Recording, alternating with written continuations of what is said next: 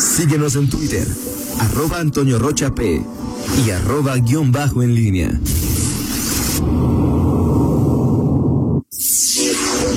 En línea con la entrevista. Eh, son las 8 de la mañana con 7 minutos. Desde hace eh, algunos días estamos transmitiendo en redes sociales vía Facebook, en eh, Noticieros en línea y en LG La Grande. Por primera vez en Facebook tenemos un invitado. Dijimos, vamos a ponernos guapos, vamos a traer a alguien de Catego y decidimos traer como nuestro primer invitado a esta combinación de redes sociales con, con radio al eh, doctor Juan Luis Mosqueda. Doctor, pues muchas gracias por estar la invitación. Gracias y buenos días. Muchas gracias, buenos días. Sí, me dijeron que iba a haber transmisión, me peiné y todo para, para si me veían. Bueno, entonces, llaman, ¿no? exactamente. Perfecto, muy bien. Doctor, eh, este tema de que ha avanzado la, la, la pandemia, no es lo mismo la primera vez que te preguntamos allá por marzo, abril, a cuando te preguntamos por junio o julio, ahora te preguntamos cuál es tu lectura de lo que está pasando con la pandemia, no solamente a nivel mundial, sino a nivel local, porque me queda la impresión de que a principio no sabíamos mucho, pero ahora pues creemos que sabemos y creer que saber pues puede ser peor, doctor. Yo diría que sí ya sabemos mucho más, el problema es que no hemos entendido. Eh, a mí me sorprende que parezca una sorpresa este incremento de casos, digo, si vimos cómo ocurrió los, los primeros casos en Asia, luego en Europa, era lógico que nos iba a pasar a nosotros. Si vimos cómo allá bajó y luego empezó la alza, sabíamos que nos tenía que pasar, que íbamos a venir una disminución y luego un incremento importante incluso, porque en todos lados este nuevo incremento está resultando un tanto peor que el primero. Entonces ya deberíamos eh, haberlo entendido, yo no sé por qué nos sorprende.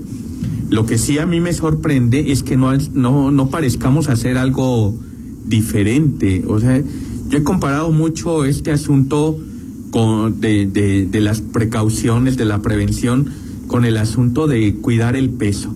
Alguien tiene sobrepeso, obesidad, decide hacer dieta y va bajando de peso y luego de repente vuelve a comer igual o peor que antes, pues va a subir de peso, va a rebotar, o sea, eh, así parece que hicimos, nos cuidamos un ratito y sale la gente desbocada en lugar de decir, bueno, ya cambiamos, o sea, ya salgamos más prudentemente. No, volvimos a comer de todo y además le agregamos dulces, o sea, creo que creo que estamos viendo la consecuencia de que no hemos entendido.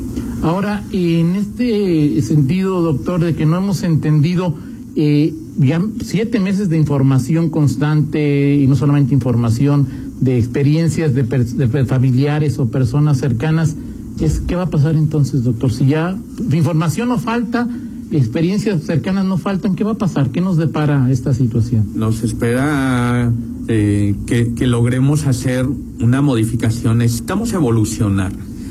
Lo que es definitivo es que después de hacer dieta no podemos volver a comer igual que antes porque vamos a, volver a subir de peso.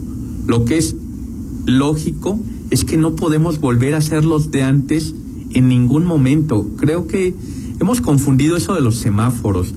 Que entonces cuando sea verde somos otra vez como siempre. No, pues si somos otra vez como siempre vamos a subir amarillo, naranja o rojo o, o un morado en un día de estos, así como vamos. El, el punto es debemos evolucionar y acostumbrarnos que yo diría, el año que entra nos la vamos a pasar con cubrebocas y nos vamos a mantener a distancia y vamos a cuidar de no estar mucho tiempo en lugares cerrados y poco ventilados. Eso es lo que deberíamos entender. Solo esos tres conceptos. Cubrebocas, distancia y preferir lugares ventilados. Y entonces eso ya tiene que ser un cambio. Y eso implica para todo entonces. Ya todas nuestras actividades las debemos pensar a futuro en eso. Debemos pensar en nuestros cubrebocas de la moda primavera-verano del año que entra y los navideños. Ya hay que irnos haciendo a la idea. Si creemos que un día nos van a decir que cambió el semáforo y ya no usemos cubrebocas, estamos perdidos. Yo creo que eso es lo que nos depara, tratar de que la gente entienda, que evolucionemos y entonces ya nos adaptemos a esta nueva realidad. Ahora, doctor, se viene una época importante que es la, la navideña. Muchas personas tienen proyectadas, tenemos proyectadas reuniones con, con familiares. Es la época de las reuniones pues, más importantes. ¿Son eh, convenientes o no son convenientes? Y hay también quien en eh, este periodo vacacional que se avecina suele eh, salir a una playa o suele ir eh, algún otro otro punto turístico u otro otro destino. ¿Qué, qué, qué tenemos que hacer aquí en este en este tema, doctor? Eh, ¿Es algo que recomiendas? ¿Es algo que no recomiendas? ¿Es algo que debemos hacer? Porque una reunión navideña, doctor, pues tengo- si es comida, pues me tengo que quitar el, el cubrebocas. Si voy a ver a un familiar que hace mucho no veía, lo abrazo, le doy, le doy un beso. O sea, es decir, ¿cuáles son las recomendaciones, doctor? Porque tú pusiste de, pues el personal médico también se cansa, ¿no? Y está cansado. Exactamente, y también no podemos estar encerrados toda la vida y no ver a nuestras familias y todo eso, ya también eso hay que aprenderlo. Eh, ya alguien me sugirió en Twitter hacer un hilo del, al respecto y lo voy a hacer en estos días. Recomendaciones para las fiestas, pero te voy dando la primicia. Entonces, yo diría, hay que reunirse, claro, hay que reunirse. ¿Qué hay que hacer? No puede ser la misma reunión del año pasado Ok. Habrá que limitar el número de personas, habrá que pensar muy bien en el sitio. No es lo mismo amontonarse todos en una sala pequeñita y los tíos, los primos, los abuelitos, porque si uno solo, uno solo tiene, entonces va a acabar haciendo un desastre. ¿Qué tiene que ser? Nos la llevamos con calma, el menor número posible, mejor en la calle, mejor en el patio, mejor en algún lugar. Tienes que estar en un lugar abierto, tratar de cuidar la distancia. Tú bien lo dices, no vas a traer cubrebocas porque vas a cenar, vas a estar ahí, pues entonces mantén la distancia, particularmente con los más vulnerables. Pero si estás a distancia, si estás en un lugar abierto, no pasa nada. Y claro, es Navidad, dale un abrazo al abuelo, llega, le das un abrazo al abuelo, le das un abrazo al papá y ya tampoco te quedas ahí toda la noche colgado del abuelo, porque eh, va a pasar algo. Recomendaciones simples como esas, eh, eh, in- insisto, es un cambio, es una pequeña evolución, no, no es, no es, no es quédate encerrado, no es abandona la familia, es haz las cosas un poco diferentes. Los viajes de vacaciones, doctor. Sin problema, yo diría, eh, si uno viaja por carretera no pasa nada y en la playa pues, mantienes los cuidados y todo eso. Viajar en el avión sí implica un poco más de, de, de- de estar en un lugar cerrado, que se supone que hay recambios de aire, pero yo diría, yo si me subo a un avión, este, no me quito el cubrebocas para nada. Como voy a tener a alguien muy cerca que no voy a mantener distancia, le agrego una- unos gogles, una careta y ya, no, tampoco es que, que, que, que sea realmente, creo que estamos en una falsa dicotomía de o salimos y nos morimos de COVID o nos encerramos y nos morimos de hambre. Creo que también en eso estamos muy equivocados, parecemos estar... Entonces, ¿qué hacemos? ¿Seguimos igual o nos encerramos y afectamos la economía o afectamos la salud? No, no. Es una, es una falsa dicotomía. Hay que salir ordenadamente, hay que reactivar la economía, hay que cerrar las cosas más peligrosas, las más peligrosas, que es muy peligroso, los bares, los santos. Son lugares cerrados, concurridos, la gente está tomando, entonces no va a traer cubrebocas y además después de tres tequilas ya todo el mundo se quiere. Entonces se va a volver un problema. Ahí ve, pero además si afectas giros como esos, yo diría, haces un sentido económico de apoyo hacia un, tra- un giro en particular que es de alto riesgo, lo, lo ayudas de alguna manera porque es el que vas a cerrar, pero mientras mantienes otras cosas activas, no se trata de cerrar la economía o abrir la economía, sí siento que estamos como falsamente eh, en una en, una idea de que tener elegir blanco o negro. Hay una tonalidad de grises mucho mejor que nos ayudaría. Vamos a hacer una pausa, doctor Juan Luis Mosqueda. Al regresar te dejo varios temas sobre la mesa, el uso de cubrebocas. Ya aprendimos más o menos a usarlo, no hemos aprendido. ¿El cubrebocas me protege a mí o yo al usarlo yo protejo a los demás? ¿O es una combinación de ambos, de ambos eh, factores? Eh, ¿Cuáles son los síntomas, doctor, que hay que estar vigilando? Porque pues hoy hay gripe, hoy hay COVID, hoy hay influenza y otras enfermedades respiratorias.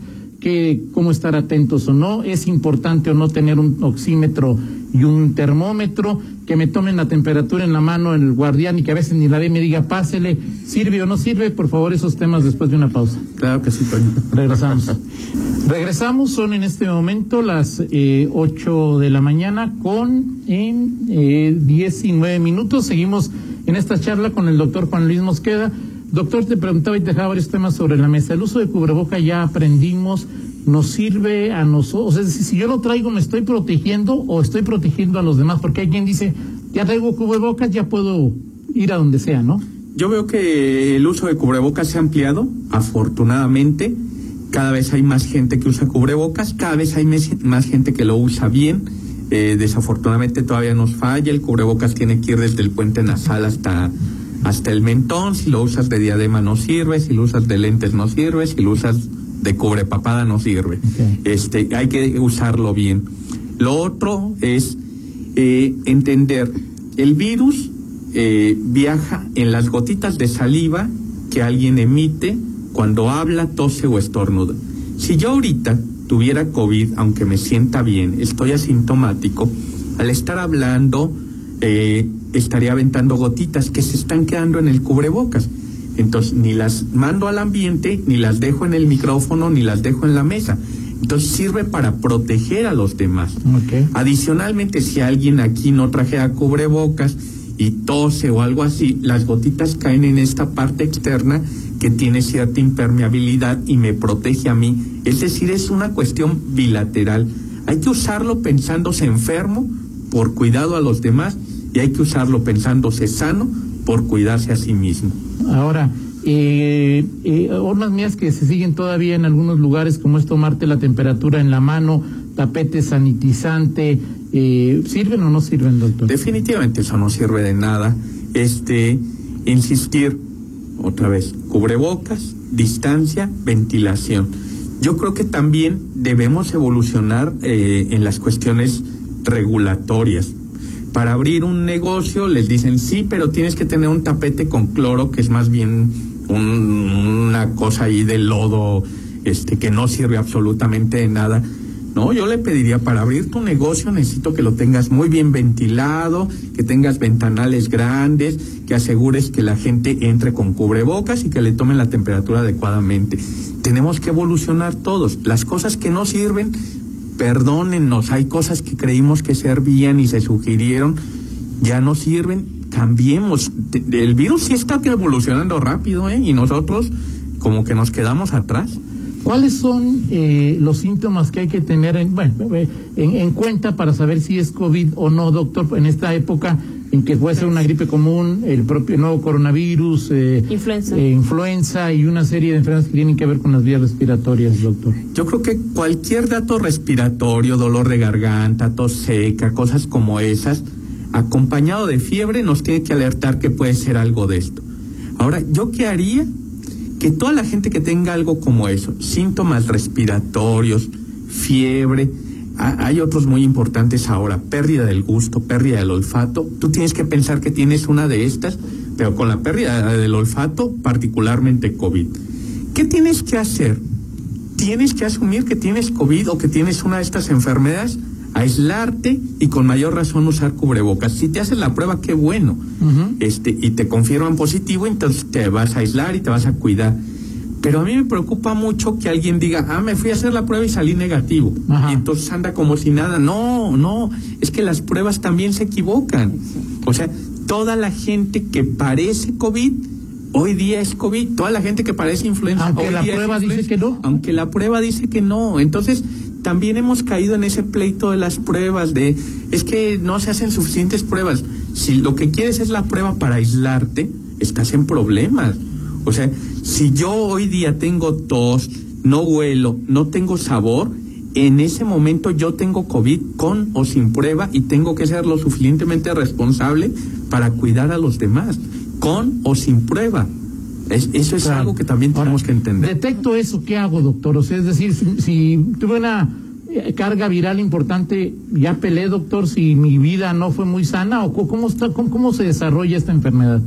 ya tienes COVID, con prueba, sin prueba, pero tienes todos los datos, tienes COVID. ¿qué es lo que va a pasar? Los primeros días son muy eh, estables en todas las personas. Los primeros siete días más o menos de la enfermedad, la gente se la pasa con cierto malestar, un poco de fiebre, algo así. Ahí lo que conviene es, aliviar un poco los síntomas. Si tiene tos, quitarle la tos. Si tiene fiebre, quitarle la Con fiebre. un médico. Con un médico. O sea, no es de que sí, no empezar a uno a hacer barbaridades. Pero al día 7 más o menos, entre el día 7 y el día 10 ocurre lo más importante en COVID. O te empiezas a curar y para el día 10 ya estás curado, o te empiezas a descomponer y empiezas a hacer el COVID grave o la COVID grave. El problema de- del cuadro grave es que empiezas a tener menos oxígeno en tu cuerpo. Ajá. Entonces, la única manera, la única manera de detectar si te fuiste para el lado bueno o para el lado malo es estar checando tu oxígeno con un oxímetro de pulso. Entonces, estabas 94, 94, 94 y ya- acá tienes 93, 92, 91, 89, ya te descompusiste, te estás yendo para el lado malo, ahí tienes que ir al hospital. Ahí tienes que ir al hospital. Por eso es muy importante que sepamos quién tiene para aislarlo y que sepamos quién tiene para monitorearlo. Y si se fue para el lado bueno, todos contentos. Si se fue para el lado malo, ahora no todo mundo puede tener un oxímetro en su casa. Bueno, vas a la farmacia, vas al centro de salud cercano. Asegúrate de tener alguna forma de estarte checando el oxígeno. Porque la gente cuando le falte el aire en esta enfermedad, ya no tiene 90 de oxígeno, que ya es menos de lo normal, tiene 80, tiene 70, tiene 60. Llega hacia el hospital, es muy tarde para lo que podamos ofrecer. Ese es el tipo de cosas que tenemos que lograr en la gente, que se prevenga, que sepa identificar la enfermedad y que sepa identificar cuándo tiene que estar en un hospital. Doctor, me piden te pregunte sobre eventos masivos, la feria, regreso a los partidos de fútbol, si estás a favor o no estás a favor, doctor. Eh, me he negado a, hacer pronunciamientos específicos porque creo que hemos cometido ese error de darle lectura a, a conceptos como ¿es bueno abrir restaurantes? No sé. Si el restaurante es abierto, al aire libre, hay mucha distancia, yo diría, ¿cuál es el problema? abrir un restaurante pequeño, sin ventanas, con poca ventilación y muy lleno, es muy malo. Entonces, la feria, de verdad no sé qué vayan a hacer con la feria. Si me dicen, vamos a abrir las explanadas para que la gente ande caminando ahí, traiga cubrebocas al aire libre, yo diría, es, es poco problema. ¿Van a abrir bares? ¿Van a abrir lugares cerrados? Se van a buscar un problemota. O sea, entonces no es el concepto de la feria, es el concepto de las cosas que hagan. Cubrebocas, distancia, ventilación. Todo lo que quieras hacer, si hay cubrebocas, distancia y ventilación, está bien. Todo lo que se te ocurra que no haya cubrebocas, distancia ni ventilación, estás metido en, en, en Clases, dificultades.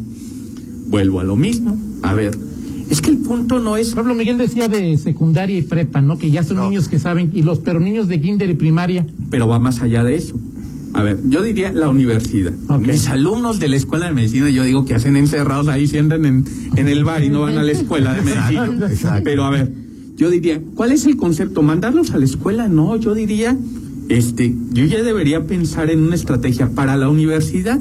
No los puedo amontonar como era antes, ¿eh? Ajá. Entonces, ah, entonces hago tres grupos de uno y los meto en, en horarios separados para que haya distancia. Oye, pero necesito ventilación, es que hay pocas ventanas, pues yo ya estaría tumbando paredes de, las aulas y preparándome para la nueva realidad. O sea, no va a haber un momento en el que podamos devolver a los niños o a los adolescentes o jóvenes a la escuela si no hacemos ese cambio, esa evolución.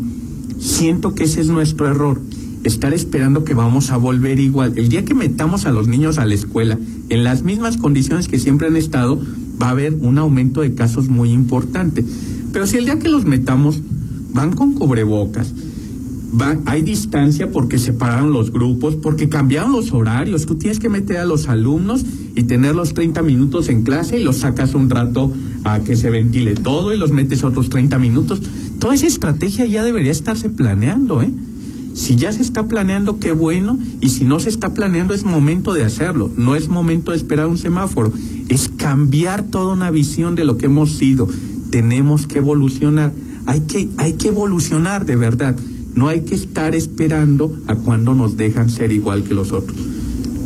¿Cuándo va a ser correcto regresar a la escuela? El día que tengamos condiciones, un programa bien establecido para volver a la escuela.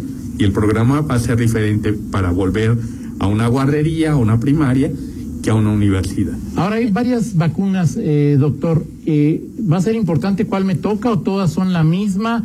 O, o, que algunas tienen que llegar a una, a una temperatura que hace más complicado su ingreso al país y mantenerlas en el país. ¿De, ¿De, qué va a depender y qué tan importantes son las vacunas, doctor? Para bien o para mal va a haber muchas, va a haber una diversidad de vacunas porque hay muchas en desarrollo y muchas que están demostrando buenos resultados. Eh, es bueno también que haya muchas porque nadie va a tener la capacidad de producir masivamente la cantidad que se requiere para cubrir la población mundial. Entonces vamos a ver circular muchas y cada quien va a ir accediendo a, la vacuna dependiendo de si está disponible en el sector público o solo en el sector privado, si cuesta poquito, si cuesta mucho y va a haber cierta diferencia de eficacia, de seguridad, de condiciones, pero va a haber vacunas. Ahora, eso, eso yo creo que también es otro error. Creer que va a haber vacuna, yo diría va a haber vacuna en la primera mitad del año que entra. Eso no va a cambiar mágicamente esto. Insisto, si eso es lo que esperamos para volver a desbocarnos y hacer todo igual, no. La vacuna es otro punto adicional al cubrebocas, a la distancia, a la ventilación. O sea, ya vacunado los... voy a tener que seguir usando cubreboca, sí, mantener la distancia. O sea, o... Sí, ya necesitamos evolucionar. Okay. O sea, yo, o sea olvidemos lo que fuimos olvidemos lo que yo, yo insistió con el ejemplo del agua embotellada que tomamos ahora agua embotellada cuando de niños tomábamos agua de la de la claro. llave evolucionamos y aprendimos a tomar agua potable agua limpia o sea, y no estamos preguntándonos ni tú ni yo, oiga, ¿ya puedo volver a tomar agua de la llave? Pues no, o sea, ya evolucionamos, ya, ya olvidamos eso. Un día nos vamos a, a, a sentir mal de no traer cubrebocas o de andarnos amontonando, ¿eh? Eso es algo muy, muy importante. Oiga, doctor, eh, el tema de la, las personas que ya, ya se contagiaron de, de COVID. Eh, hay personas que, bueno, se preguntan, ¿me tengo que volver a hacer la prueba para ver si soy ya negativo o no? Y hay personas que se la hacen después del 15 días, 16 días y vuelven a salir, o 20 días, vuelven a salir positivos. ¿Qué es lo que pasa ahí? Y si las personas que ya eh, se contagiaron deben o no usar cubrebocas, este, ya no pueden contagiar a nadie, ya no se pueden contagiar nuevamente. ¿Qué pasa con eso? Qué bueno que, lo preguntes, porque de por sí luego a veces decimos, es que no hay suficientes pruebas, y luego las que hay las desperdiciamos haciéndole al mismo. A ver, alguien tiene hoy COVID y le hacen la prueba. Esa persona deja de transmitir, deja de contagiar 10 días después. Se acabó el asunto. Ya no necesita una prueba de seguimiento, ya no necesita nada. El problema es que las pruebas pueden durar positivas 10 días o 3 semanas o 3 meses. Y entonces, si queremos usarlo como criterio para dar de alta, estamos haciendo un desperdicio. Y entonces yo he visto que de repente en algunos trabajos les piden, no, hasta que tengas prueba negativa. Ya lleva tres meses en su casa, pero además lo quieren tener aislado. Y, o sea, eso ya es como un secuestro. O sea, ya, dejen, ya déjenlo salir. Esa persona ya, no contagia. A mí me, me, escriben luego, oiga, es que mi tío sigue saliendo positivo después de seis semanas y lo seguimos, este, ya, ya está pidiendo ayuda a la policía. ¿no? O sea, ya suéltenlo, ¿no? O sea, es, es, es algo muy importante. Entonces, las pruebas no son para seguimiento, las pruebas son para diagnóstico. Y ahora, cuando ya te dio, tenemos que aprender que sí te puedes reinfectar y que entonces la prevención es para el que ya le dio, para el que no le ha dado, para el que le va a dar mañana, para el que le dio ayer. La prevención es para todos. Ya todos tenemos que acostumbrarnos a estar usando cubrebocas, distancia, ventilación. Porque eh, existe ese, eh, me voy a confiar en que pues, la inmunidad, ¿no? De que como a mí ya me dio, tengo tres, cuatro meses de inmunidad, como se ha dicho. Eso ya vimos que definitivamente no aplica así, así que evolucionemos nuestros conceptos. Hemos tenido que aprender muchas cosas muy rápidamente y lo que hoy vale, mañana no, pero lo que ya vamos aprendiendo ya hay que dejarlo bien establecido. La, la, la, prevención no se debe quitar aun cuando ya alguien ya le haya dado. Ese debe ser un concepto. El transporte público también nos preguntan, dicen que si hubiera sido un factor ahorita habría muchas personas contagiadas. ¿Qué opinas del transporte público? No, porque luego me van a decir que no es cierto lo que digo, pero, o sea, yo digo que el transporte público definitivamente aporta, pues, eh, y, y, entiendo también que es muy difícil de cambiar, o sea, no, no estoy en pleito con eso, estamos del mismo lado. Yo quería con el transporte público tratar de que hubiera más unidades para que estén menos amontonados, que vaya lo más abierto posible y que todo mundo, todo mundo, ahí sí debe ser obligatorio este traer cubrebocas y traerlo bien colocado y el que no lo tienes que bajar, le tienes que hacer algo, o sea, es ahí sí porque es un lugar de alto riesgo. Ahora si me dicen habría muchos casos, pues es que tenemos muchos casos, o sea, o sea, si alguien cree que no hubo una consecuencia del, del movimiento masivo que vimos con el buen fin, no más que le eche cuentas, o sea, o sea, evidentemente dos semanas después del buen fin estamos peor que dos semanas antes. Entonces, pero eso es obvio y no tenemos que culpar a nadie, tenemos que evolucionar en nuestro pensamiento. No debimos hacer eso, no debimos aventarnos todos, amontonarnos en los lugares, no debimos salir sin cubrebocas a lugares cerrados, cosas así y ya.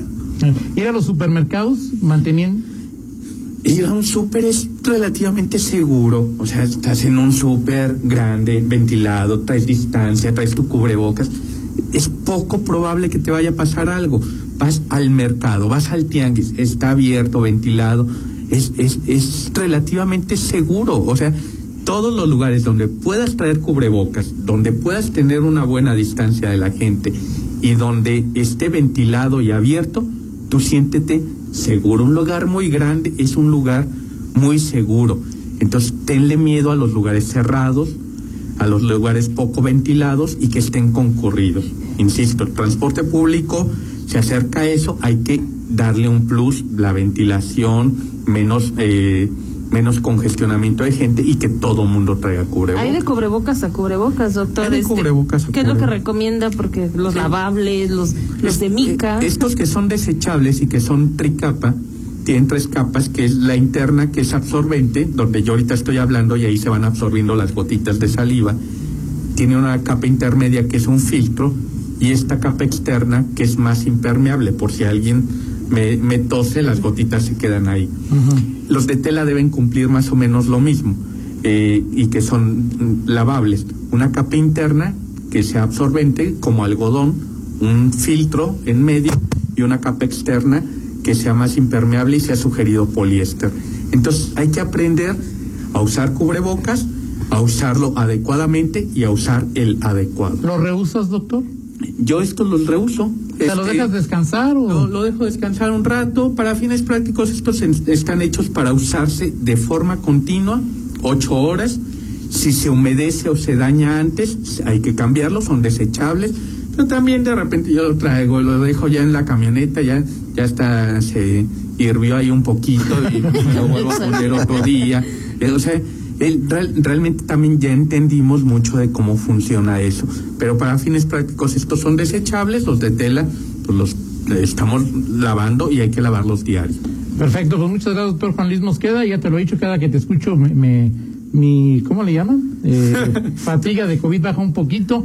Eh, sobre todo por lo que comentas de que hay que tener esto, o sea, hay que buscar mecanismos para seguir viviendo, ¿no? Exactamente, hay que seguir viviendo, nada más hay que seguir viviendo de una forma diferente. Definitivamente, lo que nos va a sacar de esto es lograr evolucionar, entender. La vida sigue, la vida sigue, así que hay que hacerla de la mejor manera para cuidarnos y cuidar a los demás. Sana distancia, cubrebocas, lugares ventilados. En, la cualquier medida que actividad cada que estemos en un lugar y digas, traigo cubrebocas, estoy a distancia y está ventilado, siéntete feliz y seguro. Cuando te falte uno, te hacen problemas. Cuando te faltan los tres, córrele de ahí lo más pronto posible. Perfecto, pues como siempre, muchas gracias por, por tu charla, doctor Juan Luis Mosqueda. Muchas gracias. Gracias a ustedes, hasta luego. 8 con 38, una pausa, regresamos. Contáctanos en línea promomedios arroba gmail.com.